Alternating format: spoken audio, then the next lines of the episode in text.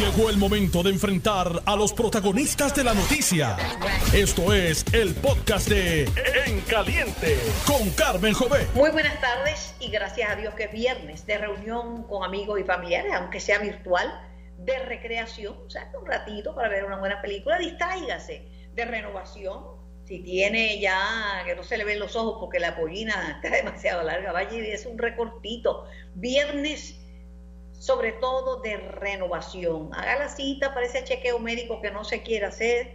Las mujeres, todos esos exámenes que uno tiene que hacerse todos los años y los hombres que posponen las pruebas, eh, los exámenes de próstata, aun cuando saben que ese es uno de los cánceres que más ha aumentado en Puerto Rico, al igual que el del colon. Y por último, viernes de reflexión. Mire, para que la semana próxima no meta la pata cometiendo los mismos errores, reflexiones de lo que ha sido su semana. Hoy tengo el placer de compartir con el representante Ramón Luis Cruz, secretario general del Partido Popular Democrático. Ramón, feliz viernes y gracias por acompañarnos en Noti1. Igual para ti, Carmen, y el placer es mío estar compartiendo contigo aquí hoy y deseando verte pronto y darte un abrazo. Así que mi salud y mi abrazo desde el estudio y, y súper contento de estar contigo. El placer es mío. Bueno, estos son algunos de los titulares que vamos a estar discutiendo. Obviamente, escuchaste que Noti1 va a estar toda la tarde eh, reseñando la protesta que hay en el día de hoy. Marchan los trabajadores desde Atorrey hasta la Milla de Oro frente a las oficinas de la Junta de Supervisión Fiscal. La policía ha tratado de desviar porque se formó tremendo tapón, ¿verdad? Y unos quieren marchar, derecho tienen, pero otros tienen que ir a trabajar, tienen que ir a una cita médica y derecho tienen también. El otro tema es que resurgen temas del pasado como las escoltas y los barriditos y que sigue eh, alta, alto el precio del petróleo y por ende de la gasolina, aunque experimentó una baja de unos centavos. Vamos a hablar más adelante con el presidente de la Asociación de Detallistas de Gasolina. Y el impacto que tiene en Puerto Rico el que la República Dominicana haya bajado las restricciones con relación al COVID. Ese es un tema que vamos a discutir con la ex epidemióloga del Estado, la doctora Ángeles eh, Rodríguez. Pero Comienzo contigo con el tema de la marcha. Yo sé que tú eras de los que has comentado que estabas dispuesto a marchar con los trabajadores. Ayer eh, el presidente del Senado y presidente de tu partido, Popular Democrático, José Luis Armado, dijo en este programa, más o menos como a esta misma hora, que él respetaba el derecho de los trabajadores a protestar, pero que él no se unía a marchas. Pues mira, yo he participado de marchas anteriormente, incluso la pasada semana eh, estaba en mis eh, funciones en el Capitolio de Puerto Rico, salí a saludar tanto a los maestros como a los bomberos. Obviamente nadie puede eh, decir, y es bien importante para nosotros los que estamos en posiciones electas, que se utilice nuestra presencia para mencionar que son actividades políticas, no lo son, son actividades de ciudadanos que están reclamando unas condiciones mejores de trabajo y que están presentes miembros de todos los partidos. Si yo, como secretario general, hubiera marchado eh, durante todo el evento, quizás la excusa de la oposición hubiera sido que al haber eh, funcionarios políticos eh, se tildaba de política la manifestación y no lo era. Así que sí tuve la oportunidad de, aunque no marché completo con ellos, de salir, saludarlos, compartir con ellos. He estado en diálogo con muchísima gente, tanto bomberos como maestros, como sin número de ciudadanos. Tengo una extraordinaria relación con muchísimos agentes de la Policía de Puerto Rico. Reconozco los reclamos que están haciendo. Te tengo que decir, Carmen, que esas manifestaciones yo las vi eh, presencialmente y te tengo que decir que fueron muy organizadas. No se ha podido reseñar ningún evento de violencia, ningún evento. Hubo personas arrestadas eh, en el día de ayer. Esa fue en la de ayer, eh, que, correcto, esa fue ayer en la de en Minilla, pero en la que yo estuve presente en el área del Capitolio que salí a saludar eh, no hubo ningún encontronazo, no hubo ningún choque, fue muy organizada y fue muy respetuosa. La de hoy tuve la oportunidad de, cuando venía camino hacia acá, ver la misma organización al momento en el que yo salí para acá. Y obviamente yo salí eh, del área del Capitolio hace más de, más de una hora. No me topé con ninguna situación de tránsito. Sí sé, porque había tenido conversaciones con algunos agentes de, de la policía que estaban muy organizados y que estaban listos para poder atender el asunto. Obviamente se debe haber creado algún ataponamiento posterior a la salida de la marcha. Como tú dijiste al principio, hay que respetar a todo el mundo que va camino a su trabajo, pero también tenemos que reconocer y respetar y darle el espacio para que todo el que se esté expresando tenga la oportunidad de poder hacerlo de manera libre. Yo, estoy de acuerdo, pero déjame decirte lo siguiente. si este gobierno o el próximo gobierno, si ganan los populares o si gana Victoria Ciudadana, que están diciendo ellos que pueden ganar, Este, de eso me lo comenta ahorita, puede ser que te puede dar un vaído por yo decirte eso. no, para nada, podemos comentarlo. Eh, lo, cierto es que a los maestros no le habían aumentado desde 2008, le aumentaron mil dólares. Pero no están satisfechos, quieren más. Pero lo que eh, pasa... A los policías le han dado varios aumentos, que se los merecen, claro que sí. Eh, a los bomberos le aumentaron, manifestaron estar satisfechos con el aumento y a los guardias correccionales. Pero si todo el mundo para el país o detiene, marcha en el país porque no tiene aumento, eso tiene un efecto en la economía del país también. Acuérdate que este es un país que está quebrado. Pues mira, por parte, el aumento de los maestros y el, continuo reclamo de los maestros posterior al anuncio del aumento se da en, varias, en varios sentidos. Primero, eh, nosotros en Cámara y Senado aprobamos un proyecto para garantizar que por ley ese aumento se, se, dé, que el salario base de un maestro sea el que los maestros están reclamando. Así que una vez el gobernador firme ese proyecto, pues no va a caber duda ninguna que eso se tiene que cumplir y en el próximo presupuesto se tienen que integrar e identificar los fondos. Los reclamos de los maestros adicionales a eso son dos. Uno, eh, el aumento que se anunció a partir de junio se nutre de un fondo que establecería el gobierno de dinero federal que tiene eh, una fecha de caducidad que es en el 2024 y se está reclamando para que se mantenga y se garantice que ese aumento no se va a reducir posterior a que ese pote se quede sin dinero porque no son fondos recurrentes. Y segundo, el otro asunto que están reclamando los maestros es el asunto del retiro digno, legislación que nosotros aprobamos en Cámara y Senado, que el gobernador firmó y que la Junta de Control Fiscal eh, detuvo la implementación de ese plan eh, de retiro digno, que es básicamente el reclamo principal que ellos están planteando hoy. Los policías pues han hecho su reclamo, como tú dices, los bomberos del mismo modo, se le han garantizado algunos aumentos, en el plan de ajuste se incluyeron no, no hay dinero para aumentarle a eh, todo a eso a eso iba, a eso iba Carmen. Uno como gobierno y, esto uno mismo lo, lo hace con sus finanzas personales. Uno tiene que llegar hasta donde el dinero que tiene le puede permitir llegar. Eh, si se le está haciendo promesa a todos los funcionarios públicos que están reclamando que se le va a dar el aumento. Nosotros vamos a estar muy pendientes de la legislatura, que ese dinero esté, que se garantice, que los fondos para garantizar que los maestros tengan sus mil dólares estén, porque eh, uno, como, como te decía, puede cubrir los aumentos salariales hasta la cantidad de dinero que tenga disponible. Si no tiene el dinero, eh, el gobierno que sea, pues obviamente no lo puede prometer. Pero si lo está prometiendo, eh, se tiene que cumplir. Y, y yo creo... políticos ustedes y yo, este, no sé cuánto tiempo usted quiera estar en la política, porque por las imágenes que me envió, le digo que sería un extraordinario veterinario por la manera. Pero mire, déjeme hablar, no se ría de mí de esa manera. No me río de ti, no me río de ti. No, de verdad que, en serio, esto se lo estoy diciendo en serio, yo quedé impresionada al ver cómo usted atendió a, a, a su yegua y la atendió en el parto. Yo nunca vi, y me envió esas imágenes, yo no había visto una cosa tan, tan impactante y tan linda en mucho tiempo, porque es una vida que llega al mundo.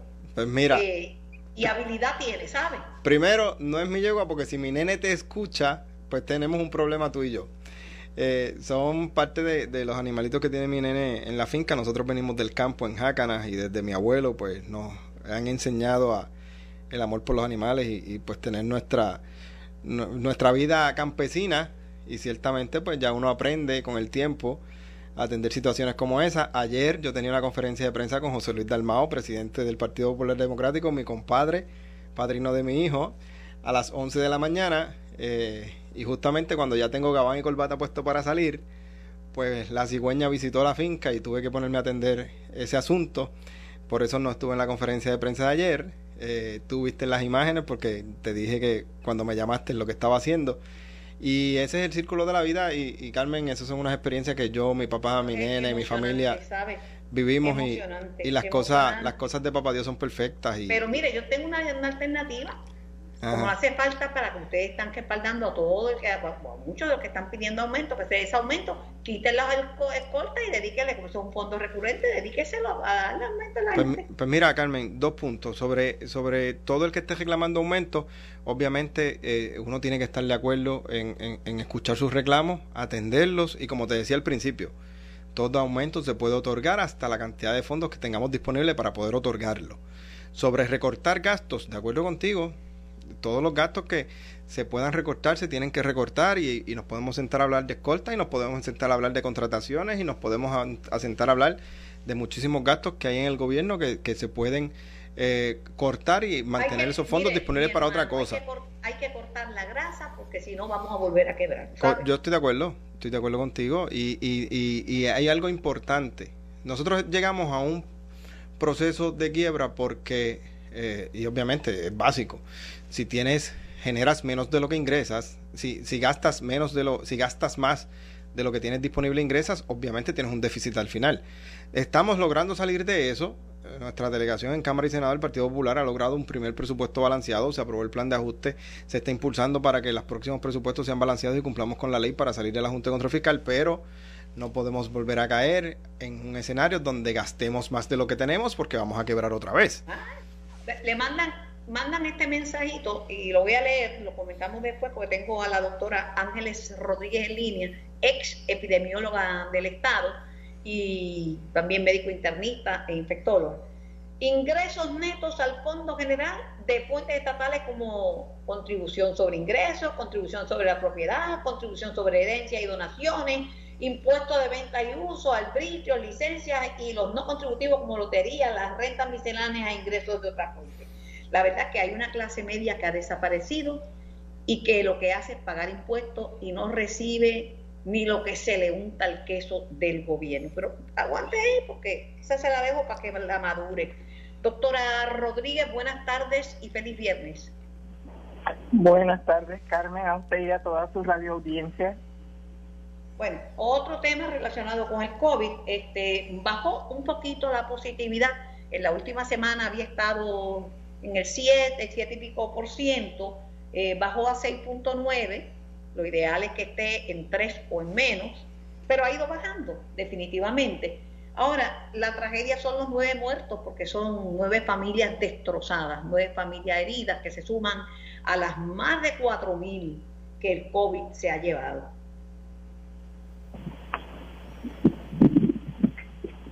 Eso es correcto. O sea, nosotros tenemos que mirar eh, esta enfermedad desde el punto de vista del impacto clínico y el impacto humano, eh, porque es una enfermedad prevenible hasta cierto punto, ¿verdad?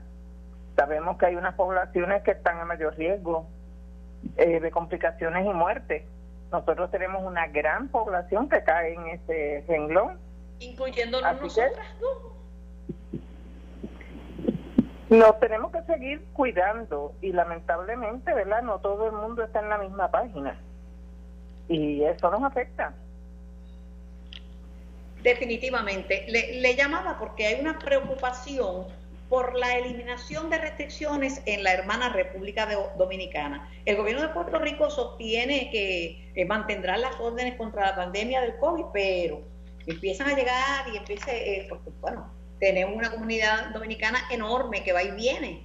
Este, y ahora estaban buscando ver cómo bajaban los pasajes, que los costos son altísimos. Pero ¿qué en un virus viajero como el COVID, qué repercusión usted entiende que podía tener en Puerto Rico la, la apertura, por así decir, en República Dominicana? Eh, bueno, a mí me gustaría saber de dónde sale eh, la data que sostiene esta decisión eh, que presumo que es una decisión de los políticos. Eh, yo traté de indagar un poco sobre eso, eh, hablé con un compañero que tiene buenas conexiones con, con la comunidad científica en la República y me dice que el consenso de los médicos es que ellos van a seguir usando mascarilla y que ellos van a seguir promoviendo la mascarilla, que ellos entienden que todavía no es momento para quitar las restricciones Claro, la pirámide eh, poblacional de la República Dominicana es distinta a la de nosotros. Ellos tienen una mayor natalidad eh, y, población joven y una menor cantidad de personas mayores, ya que pues, es un país pobre donde las enfermedades infecciosas, donde las parasitarias, eh, muchas personas no llegan a las edades que nosotros vemos aquí, que, que ya estamos viendo muchos centenarios pero definitivamente de 60 para arriba es, por lo menos el 50% de la población. Eh, no sé. Yo no lo tengo sobre la tasa de vacunación en la hermana República Dominicana. Es bajita. Igual que ellos no tienen acceso a pruebas, las pruebas son privadas y son caras. Ellos tienen acceso, o sea, hay acceso a las pruebas en los resorts estos eh, inclusive y en algunos sitios donde pues ahí lo que hay es turismo. Pero para la población general no hay un acceso ilimitado de pruebas como lo como es aquí, eh, gratuita. Eh, allá el, el que tiene pues puede hacerse pruebas, pero el que no tiene está a la merced. Y eso pues eh, hace muy difícil tener una epidemiología confiable.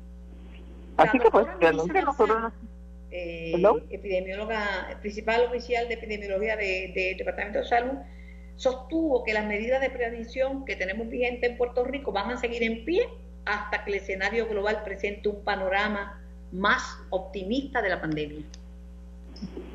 Bueno, me alegra mucho y creo que es una decisión eh, muy centrada porque yo eh, recientemente viajé a Culebra, que es aquí al lado, y vi cuando pasé el, el, sistema que tienen de, detección en el aeropuerto, eh, que es muy bueno. Lo que pasa es que muchas personas eh, no viajan necesariamente a través de, avión, vienen por ferry y vienen por sistemas no, no tradicionales, ¿verdad? Los que vienen en Yola y en diferentes otros medios no tradicionales. El, dato me lo apuntan, que la tasa de vacunación en República Dominicana con dos dosis ronda el 50% y con tres dosis apenas el 20%.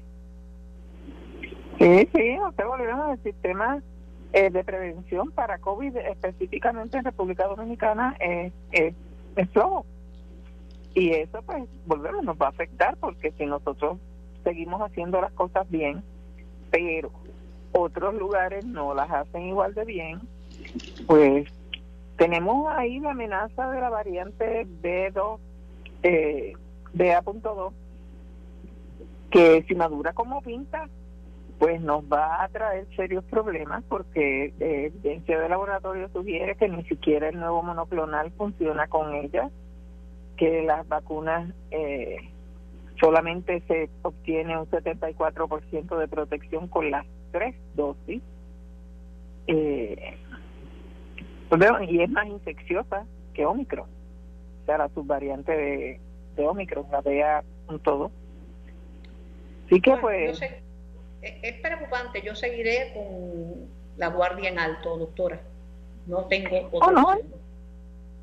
Yo me pongo mascarilla y dos mascarillas y creo que voy a estar en un sitio de alto riesgo, eh, lavándome las manos, manteniendo el distanciamiento social, no ir a sitios de aglomeraciones, porque volvemos, si yo lo puedo evitar, COVID no me va a coger.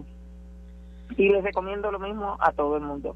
Sea responsable con su salud y la de sus seres queridos si tienen personas a riesgo, eh, porque eso representa más del 70% de las personas que han eh, fallecido en este en este nuevo brote de la variante Omicron en Puerto Rico. Y si usted tiene seres queridos que caen en esa categoría, protéjalo.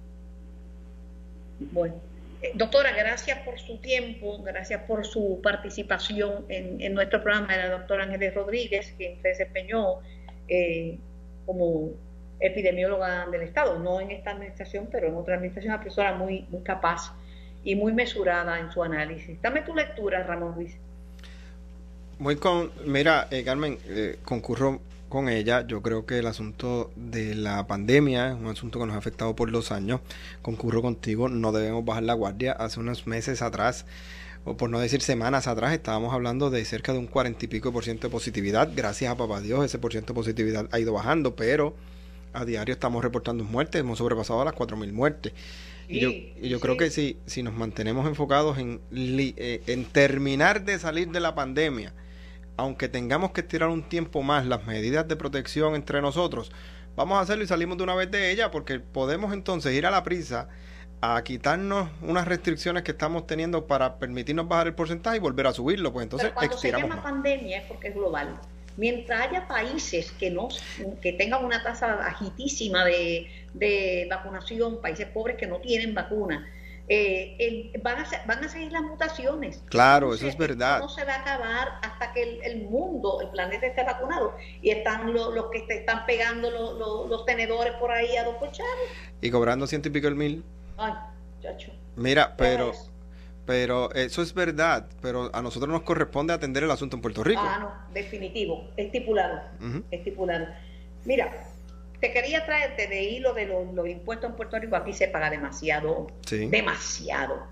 Eh, la, empresa privada es la que genera la riqueza y los trabajadores de la empresa privada no tienen plan a menos que no lo paguen, no tienen retiro, no tienen nada. Uno tiene un salario y los bonos que le dan a uno es por productividad. Pero no hay nada para, el trabajador de la empresa privada, todo el para el servicio público que se lo merecen y me alegro mucho yo me dijo Connie Varela, pero vendo el costo, que están, va a haber, va a haber una medida para examinar este bajar el IVU, aunque el gobernador dijo que no, que, el IVU es uno de los más altos del continente. ¿Qué te pasa a ti? Mira, varias cosas. La primera, eh, nosotros eh, el primer, la primera semana, Héctor Ferrer, Jesús Manuel y yo radicamos el proyecto para aumentar el salario mínimo y gracias a Dios es ley ya. Eh, el compañero Domingo Torres, en conjunto a la delegación del Partido Popular, radicamos la legislación para enmendar la reforma laboral y permitirle devolverle unos derechos que le quitó esa reforma a los trabajadores del sector público. Ya se aprobó en Cámara Senado, va camino a Fortaleza, vamos a ver si el gobernador la firma. Eh, pero ahí se falta muchísimo más y estoy de acuerdo contigo, los impuestos eh, están muy altos. La realidad es que los recaudos de los impuestos se utilizan específicamente para reinvertir en las responsabilidades que tiene el gobierno con el país. La gente paga un impuesto para recibir un servicio. El problema que hemos tenido siempre es que la gente paga en Puerto Rico demasiado por el impuesto y los, servicios que recibe no son los que merecen y, obviamente pues la gente lo tiene que señalar, lo tiene que, que establecer. Bajar el IBU es una medida posible en la medida en la que podamos salir de la quiebra en la que está el país y no volvamos a meternos en una quiebra gastando más de lo que teníamos. Y, y de ese mismo modo que se pudiera bajar el IBU una vez podamos eh, mantener estable las finanzas de Puerto Rico, pues se pueden bajar muchísimos otros impuestos y buscar mejor mejorar la calidad de vida. Yo espero con ansia esa reforma contributiva, porque hasta Trump, que aquí lo critican tanto, le bajó las tasas a las corporaciones. Aquí corporaciones e individuos pagamos demasiado. Demasiado, estoy totalmente de acuerdo contigo y, y, y de nuevo, si tú como gobierno necesitas una cantidad de ingresos específicas, pero la realidad es que tienes unos gastos innecesarios, como el que tú acabas de mencionar hace un momento atrás. Eh, pues entonces, eh, sobre los cabilderos estos que lo que están poniendo son, son tenedores o aguantando pancartas en Estados Unidos. Pues si tú tienes unos gastos muy altos, pues obviamente necesitas unos ingresos muy altos y los, y los impuestos muy altos. ese tema porque tú sabes que Tatito también tiene un montón de cabilderos a sueldo. Ah, no, pero es que yo, yo no... yo, los mencioné porque tú mencionaste la del tenedor. lo mencioné porque tú mencionaste la del tenedor. Pero cualquier gasto eh, eso era lo que iba, cualquier gasto alegre en la rama del gobierno que sea, cualquier gasto innecesario en la rama del gobierno que sea, el eliminarlo pudiera permitir entonces que tú no necesites tantos ingresos para poder operar y puedas bajar las fuentes de ingresos que son hoy los impuestos.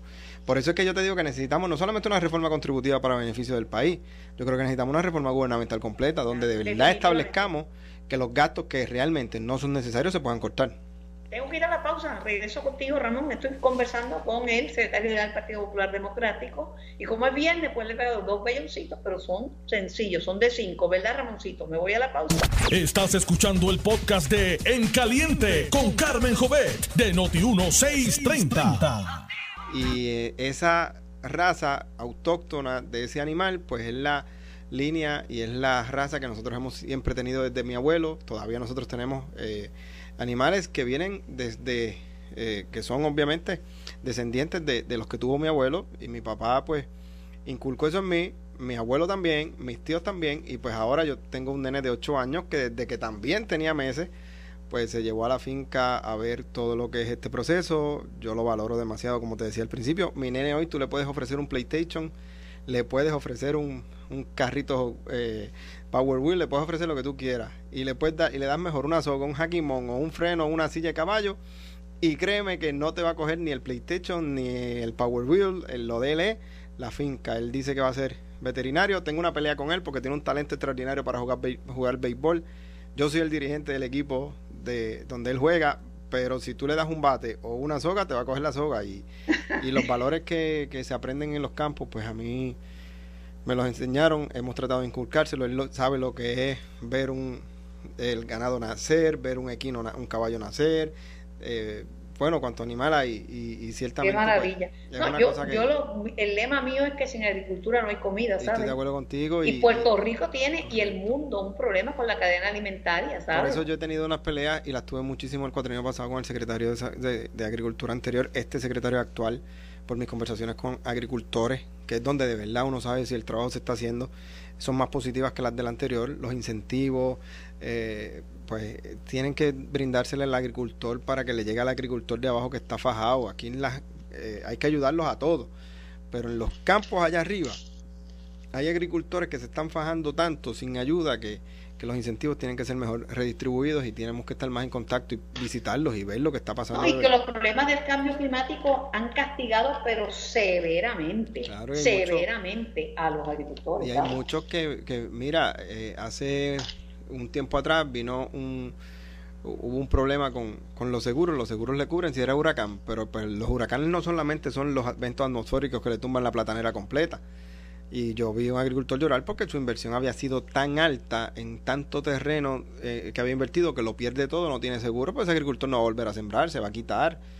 Eh, y obviamente pues vamos a seguir importando de afuera para eh, tener menor calidad que la que podemos tener aquí si metemos mejores incentivos a nuestros agricultores. La agricultura es vida, yo vengo del campo, la, la valoro, la tesoro y, y, y sin lugar a dudas me gustaría muchísimo que las nuevas generaciones que vienen subiendo vean más esto porque eh, es de donde salimos. Yo siento, pues mira, esa es mi crianza, ese soy yo, yo soy de allí, yo soy del campo, no lo cambio por 50 Nueva York, como dice la canción. Eh, no, pero ya yo, ya yo tengo la evidencia. Cualquier persona que lo ponga en duda, tú dices que se comuniquen con Carmen hoy. Claro. Tengo al, al hablando de, de, las marchas y de las reseñas que está haciendo extraordinaria Florencia para Noti 1630, eh, desde el lugar de los hechos, en reportajes, tengo al exsecretario del Trabajo, Carlos Saavedra, eh, Ramón, para, para que me dé su análisis de esto que está pasando en materia laboral y los reclamos que están haciendo los trabajadores y la reforma laboral. Claro. Licenciado Saavedra, un placer conversar con usted. Saludos, Carmen. Un placer saludarte nuevamente a toda tu radio audiencia que hace tiempito no compartía contigo. Hacía bastante rato que no, que no compartían. Hoy tuve una pequeña equivocación, porque como los últimos secretarios se llaman Carlos, los dos, Sí, sí. Pero no tiene la vuelta, ¿sabe? Porque Carlos Rivera resultó ser un tipo muy muy disponible para la prensa y muy muy amable, al igual que usted. ¿Cómo usted ve toda esta marcha? Porque ahora para pedir el aumento hay que parar, hay que parar. Sí, Carmen, hoy lo que vimos fue otro grupo ¿no? de, de servidores públicos. Ya van alrededor de tres semanas, ¿no? donde se han ido organizando, han solicitado aumentos, y todo esto surge a raíz de la confirmación del plan de ajuste, que era un paso necesario ¿no? para que Puerto Rico terminara la quiebra, culminara este proceso, esta nube negra que tuvimos por cinco años. Eh, y desde un lado positivo, el final de la quiebra de Puerto Rico pues, es lo que permite ¿no? que entonces el gobierno enfoque sus recursos para proveer aumentos a empleados públicos. Sin embargo, lo que estamos viendo ahora, yo noto, eh, ¿verdad?, eh, eh, que son muchos grupos a la vez. Yo puedo entender, no el reclamo, yo puedo entender que muchos servidores públicos sienten que no tienen un salario justo. Yo recuerdo cuando estaba en el Departamento del Trabajo, Carmen, que había salarios allí que uno sencillamente se quedaba en shock, ¿no? Y uno quisiera poder aumentarlos. Yo creo que el asunto es que el gobierno tiene que enfocar esfuerzo y no puede atender todos a la vez ciertamente tiene que dar un tiempo eh, en lo que culmina esta quiebra, en lo que terminan todos los procesos y entonces va reenfocando los recursos. Ahora, Carmen, yo entiendo, sí, que, que, lo que yo digo para un servidor público que lleva 15, 20 años con un salario de miseria, pues, pues, pues tú estás pensando que más paciencia yo voy a tener este momento ahora. Yo tengo fe, ¿no?, que el gobierno va a poder organizarse, que una vez culmine esta quiebra los recursos se van a poder revaluar y ya ha sido anunciado. A partir del año que viene, todos los servidores públicos. Pero, licenciado, el gobernador dijo que no va a poder atender a todos los reclamos que le hagan. Lo dijo él y yo lo escuché. eh, eso es así y más porque los aumentos que se han anunciado hasta ahora aparentan ser con fondos federales, que como tú y yo sabemos, Carmen, esos fondos no son recurrentes, no van a estar ahí todo el tiempo. Los que se han anunciado hasta ahora aparentemente van a ser por dos años. Así que el gobierno tiene eh, tremendo reto ante sí para estos aumentos que ya se anunciaron y para los aumentos que entrarán en vigor el año que viene con el nuevo plan de remuneración uniforme para todo el gobierno. Eh, yo te reconozco, Carmen, otra vez. Eh, yo sé que es difícil pedirle paciencia a servidores públicos que llevan décadas con salarios bien bajos, pero ciertamente el gobierno de Puerto Rico no lleva ni un mes fuera de la quiebra. Así que eh, hay que darle espacio al gobierno. No, y está impugnado en el tribunal, porque muchas de las organizaciones están protestando, están impugnando el plan de ajuste en, el tribunal. Correcto, sí, y, irónicamente, ¿no? Yo puedo entender los argumentos que algunos grupos tienen para eh, eh, apelar el plan de ajuste, pero precisamente la confirmación del plan de ajuste es lo que ha dado espacio para que el gobierno ahora pueda convencer a la Junta de que se le pueden dar aumentos a los empleados públicos. Recuerda una cosa, Carmen, la Junta durante los pasados cinco años tuvo al gobierno amarrado, créeme, yo viví eso, eh, amarrado de que no podían gastar porque había que ahorrar dinero para cuando nos tocara pagar la deuda y cuando saliéramos de la quiebra. Bueno, pues ya salimos de la quiebra, ya está cuadrada la, la deuda, ya los bonistas van a cobrar lo que vayan a cobrar. Me, mencionó la Junta, ¿verdad? Pues la Junta le hizo una dura crítica al gobierno de Puerto Rico. Andrew Biggs, miembro de la Junta de Supervisión Fiscal, dijo en un foro en Harvard que darle impulso a la economía boricua después del recorte de la deuda va a requerir, su, oiga bien, superar la falta de competencia administrativa, son españoles incompetentes, y voluntad política del aparato gubernamental. Eso está claro lo que le está diciendo. Esas son palabras mayores, ¿verdad? Y mira, yo no estoy completamente en contra de lo que dijo Pix. Yo creo que se equivocó a quien atacó. De la forma en que él lo atacó, él aparenta haber enfocado sus esfuerzos en los servidores públicos. Habló como que el aparato gubernamental yo creo que gran parte de los problemas que tuvo Puerto Rico vienen del liderato político de ambos partidos, de todos los partidos. Pero, pero tenemos un gobierno grande. Acuérdense que ahora se enfoca la dirección hacia gobiernos más pequeños. Puerto Rico tiene un gobierno, bueno, el presupuesto de educación es más grande que el ingreso nacional bruto de muchos países de, vecinos del Caribe. No, ciertamente, ciertamente el gobierno de Puerto Rico requiere una reingeniería, pero yo difiero de Pix en cuanto a que la falta de capacidad se debe a los servidores públicos. Yo sí coincido con él, que Puerto Rico no puede volver a caer en las prácticas pasadas que nos llevaron a la quiebra, porque así, Carmen, definitivamente vamos a caer en otra quiebra si seguimos eh, poniendo, mira los proyectos que yo veía antes, eran unos proyectos eh, que se aumenten sueldos y se le ordena al secretario del trabajo que consiga los fondos. Bueno, pero ¿qué, tú crees que va a hacer el secretario del trabajo cuando va a estas pistas públicas? O el secretario que sea. Pues va a decir, ok, pues déjame ver de dónde consigo los fondos. Tenemos que ser más responsables con estos asuntos. El espacio que nos permite ahora, luego de la confirmación del plan de ajuste, es único en la historia de Puerto Rico. Pero le decía yo al representante Ramón Luis Cruz, que está conmigo en la tarde de hoy, que no mencionan para nada a la gran fuerza trabajadora de, la empresa privada, que son los que generan la riqueza y que no tienen los beneficios que tienen los empleados de gobierno, vamos a decir, este, eh, todos esos días de vacaciones, días de enfermedad, todo el tema de la pensión, el tema de, plan médico, muchos de esos beneficios no, no, no, lo dan en empresas privadas. Yo si me retiro tendré que ser con algunos ahorros que tenga, todo me retiro porque lo, los otros se me fueron. Tú, has estado en el clavo, Carmen, en cuanto al sector privado, ¿verdad? Mencionaste muchos de esos beneficios marginales, pero el retiro, el retiro, eh, con todo y verdad, yo puedo entender los sectores públicos que entienden que el retiro que tienen ahora no es suficiente, pero en el sector privado ni hablar de retiro. Eh, eh, eso ni siquiera existe, lo que uno tenga en sus cuentas, ¿no? Así que los retos son enormes, Carmen, yo, yo lo puedo entender, los retos son enormes, pero es un asunto de darle espacio al gobierno. Luego de una quiebra de cinco años, huracanes, terremotos, eh, es imposible que, el gobernador, la Asamblea Legislativa resuelvan los problemas salariales de los empleados públicos en un mes. Eso sencillamente es imposible. Gracias, licenciado Carlos Saavedra, exsecretario del Departamento de Trabajo de Puerto Rico, por su participación en nuestro programa. Feliz viernes y feliz fin, de semana. A ti, Carmen, un abrazo. Ramón. Te escucho, Carmen. Dame tu impresión sobre las expresiones de, del exsecretario del Trabajo. No, básicamente yo creo que los tres concurrimos en lo que hemos hablado desde el principio. Tú puedes eh, otorgar unos aumentos salariales a base de lo que tengas disponible y obviamente en esta luego de la reestructuración pues ya tú sabes cuánto tienes que pagar, cuánto te sobra y cuánto puedes ofrecer. En cuanto a las manifestaciones, es que si no se manifiestan los grupos de eh, servidores públicos pues sentirían entonces que se dejarían de... Ellos quieren dejar para récord, nosotros también necesitamos un aumento. Hay condiciones de estos empleados que mucha gente no lo sabía. Mira, yo tenía constancia de las realidades que estaban viviendo los meseros y se radicó legislación recientemente para intentar, ya que aumentamos el salario mínimo, aumentar el salario de los meseros, pero mucha gente en el país no sabía que cobraban 2.30 o 2.13 aproximadamente, que es lo que están cobrando ahora mismo de cobran más, cobran un poquito más. Me escribieron diferentes dueños de restaurantes que el promedio es entre el 3 y el 4, pero que con las propinas muchos este, se, trepan por encima de, de, 15 dólares la hora. Claro, en el caso que, gracias a papá Dios la tengan y, sea sustancial, pero en otro caso es probablemente que no sea así. Pero eh, al fin y al cabo, sea o no sea, la gran mayoría del país no sabía que ese era el salario que tenía un mesero.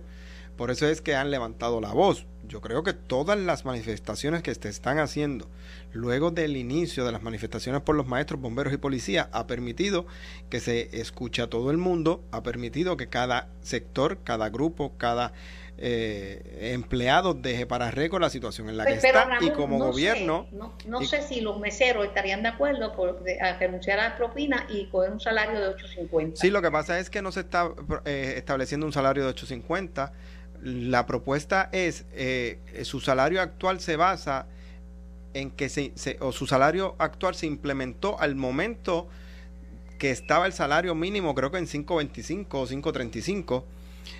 La realidad actual es que al haber aumentado el salario mínimo a 8.50, pues también se revise el suyo, porque entonces se estaría quedando a base de lo que estaba cuando se legisló y me parece que fue en el 92 o 93.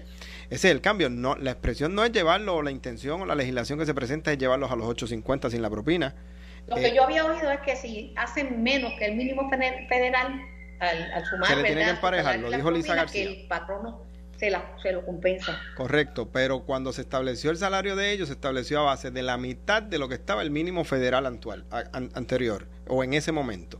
Si ahora el mínimo por hora aumentó, pues obviamente la mitad de ese salario tiene que aumentar. Esa es la propuesta, eso es lo que se ha discutido. Pero lo traigo como ejemplo por el, eh, por el hecho de que mucha gente no sabía la realidad que ellos vivían. Por eso es que todos los empleados públicos están planteando su realidad. Y el gobierno a base de la realidad de salir de la quiebra, a base de la realidad de haber confirmado un plan de ajuste fiscal, a base de la realidad de saber lo que le corresponde pagar a los bonistas, pues entonces con lo que le sobra sabe dónde puede ir acomodándolo y yo creo que todos los planteamientos son válidos y todos los reclamos son reales y necesarios, pero uno tiene que ir por prioridad estableciendo a qué grupo se va mejorando eh, su escala hasta lograr completarlos a todos. Si nos proponemos como meta hacerlo, se puede. Si nos proponemos entonces empezar a gastar en lo que no tenemos, pues vamos directo a una quiebra otra vez. Ramón, estoy conversando con el secretario general del Partido Popular Democrático, representante Ramón Luis Cruz. Eh, hasta mis oídos llegó si estoy equivocada, me corrige y rectifico, que te habían devuelto las comisiones que te habían quitado, comisión que tú presidías en la Cámara de Representantes. No, yo presidía la Comisión de Conjunto de Informes de Contralor y presidí también la Comisión de Seguridad a principio de cuatrenio. Eh, yo hice unos planteamientos en el mes de agosto que todo el mundo conoce. El presidente de la Cámara administrativamente tomó una decisión, me relevó de esas comisiones. En la actualidad yo no presido comisiones y, te soy eh, sumamente honesto y es la primera vez que lo digo y, lo digo a través de tu programa. No estoy interesado en, nada que no sea seguir haciendo mi trabajo como legislador, mi trabajo como secretario general y, echar para adelante a mi país. Así que... Eh, Aunque te llamara el presidente de la Cámara y te dijera, mira, este Ramón, eh, te vamos a devolver esas comisiones, hiciste buen trabajo, este queremos devolverte, ni siquiera eso consideraría. Mi trabajo, siempre que he presidido comisiones, la gente lo ha visto, presidí transportación, presidí recreación y deporte, presidí internado legislativo, muchísimas veces estuve contigo discutiendo proyectos que impulso cada vez que presido comisión, ahora tengo la libertad de impulsar legislación en cualquier tema, no específicamente uno de alguna comisión que presida, pero mi posición es seguir trabajando en el enfoque que tengo como representante de distrito, como secretario general en la organización del Partido Popular, y si me hicieran un ofrecimiento para devolverme algo que yo creo que nunca debieron quitarme, yo no lo aceptaría. Bueno, pues está bastante clarito. Sí, yo estoy sumamente claro, no te preocupes. bueno, el, último tema que traigo ante tu, corazón, eh, ante tu eh, atención es el, los cambios al reglamento del Partido Popular Democrático anunciados por el presidente de la colectividad, compadre José Luis Mira, el reglamento del Partido Popular, la última vez que se revisó, lo tuvo a cargo el compañero Jaime Pereyó para el cuatrenio que presidió Alejandro García Padilla, y eso uno dice al parecer fue los otros días, pero la realidad es que fue ya hace más de 10, 12 años. En eh, presidencias posteriores, como la de David Bernier, la de Charlie Delgado y la de Héctor, pues se habían eh, iniciado esfuerzos para atemperar, actualizar, hacerles enmiendas a ese reglamento y pues no se había culminado ese trámite en esta ocasión.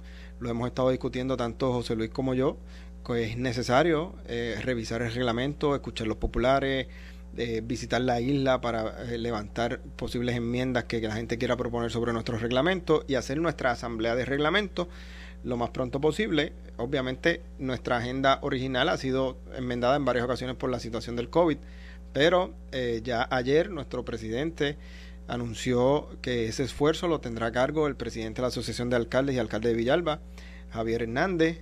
Con él estará la compañera Débora Soto, el compañero Rubén eh, Soto, la compañera Lidia Méndez, el compañero eh, José Ramón Torres, y todos los integrantes de la estructura del partido, como lo es el presidente José Luis Dalmau, yo como secretario y el comisionado electoral, para que eh, se atienda lo más pronto posible las enmiendas que la gente quiera presentar, se reciban y obviamente pues se, se, lleven a la asamblea de reglamento y si los populares entienden que son miembros de esa asamblea de reglamento, que los cambios que se están proponiendo proceden, pues se aprobaría un nuevo reglamento.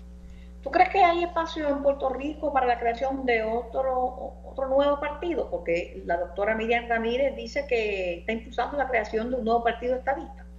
Bueno, yo creo que, que hay muchos estadistas que no creen en el PNP, lo he vivido y lo veo, conozco mucha gente que, que eh, cree en que la unión con los Estados Unidos permanente a través de la estadidad es su, su aspiración y, sienten que el PNP no lo representa. Eh, pues mira, ya Miriam lo ha dicho expresamente, me parece que Pedro Rosselló no está afiliado al PNP, se desafilió desde la situación con su hijo. Eh, y yo creo que hay muchos en Puerto Rico así, que exista la posibilidad, puede existir, claro que sí. Y si hay gente que quiera impulsar la creación de un partido estadista específicamente desafiliado del PNP, pues tienen que recoger la firma y cumplir con el trámite para poder inscribirlo. Y el comentario de que el segundo partido en Puerto Rico va a ser Victoria Ciudadana y no el Partido Popular Democrático. Aquí hay dos partidos principales, son el Partido Popular y el Partido No Progresista. Hay unos partidos emergentes eh, que son Victoria Ciudadana y Proyecto de Dignidad. Hay un partido que tiene bastantes años, que en esta ocasión pues tuvo más votos que en ocasiones anteriores, que el Partido Independentista.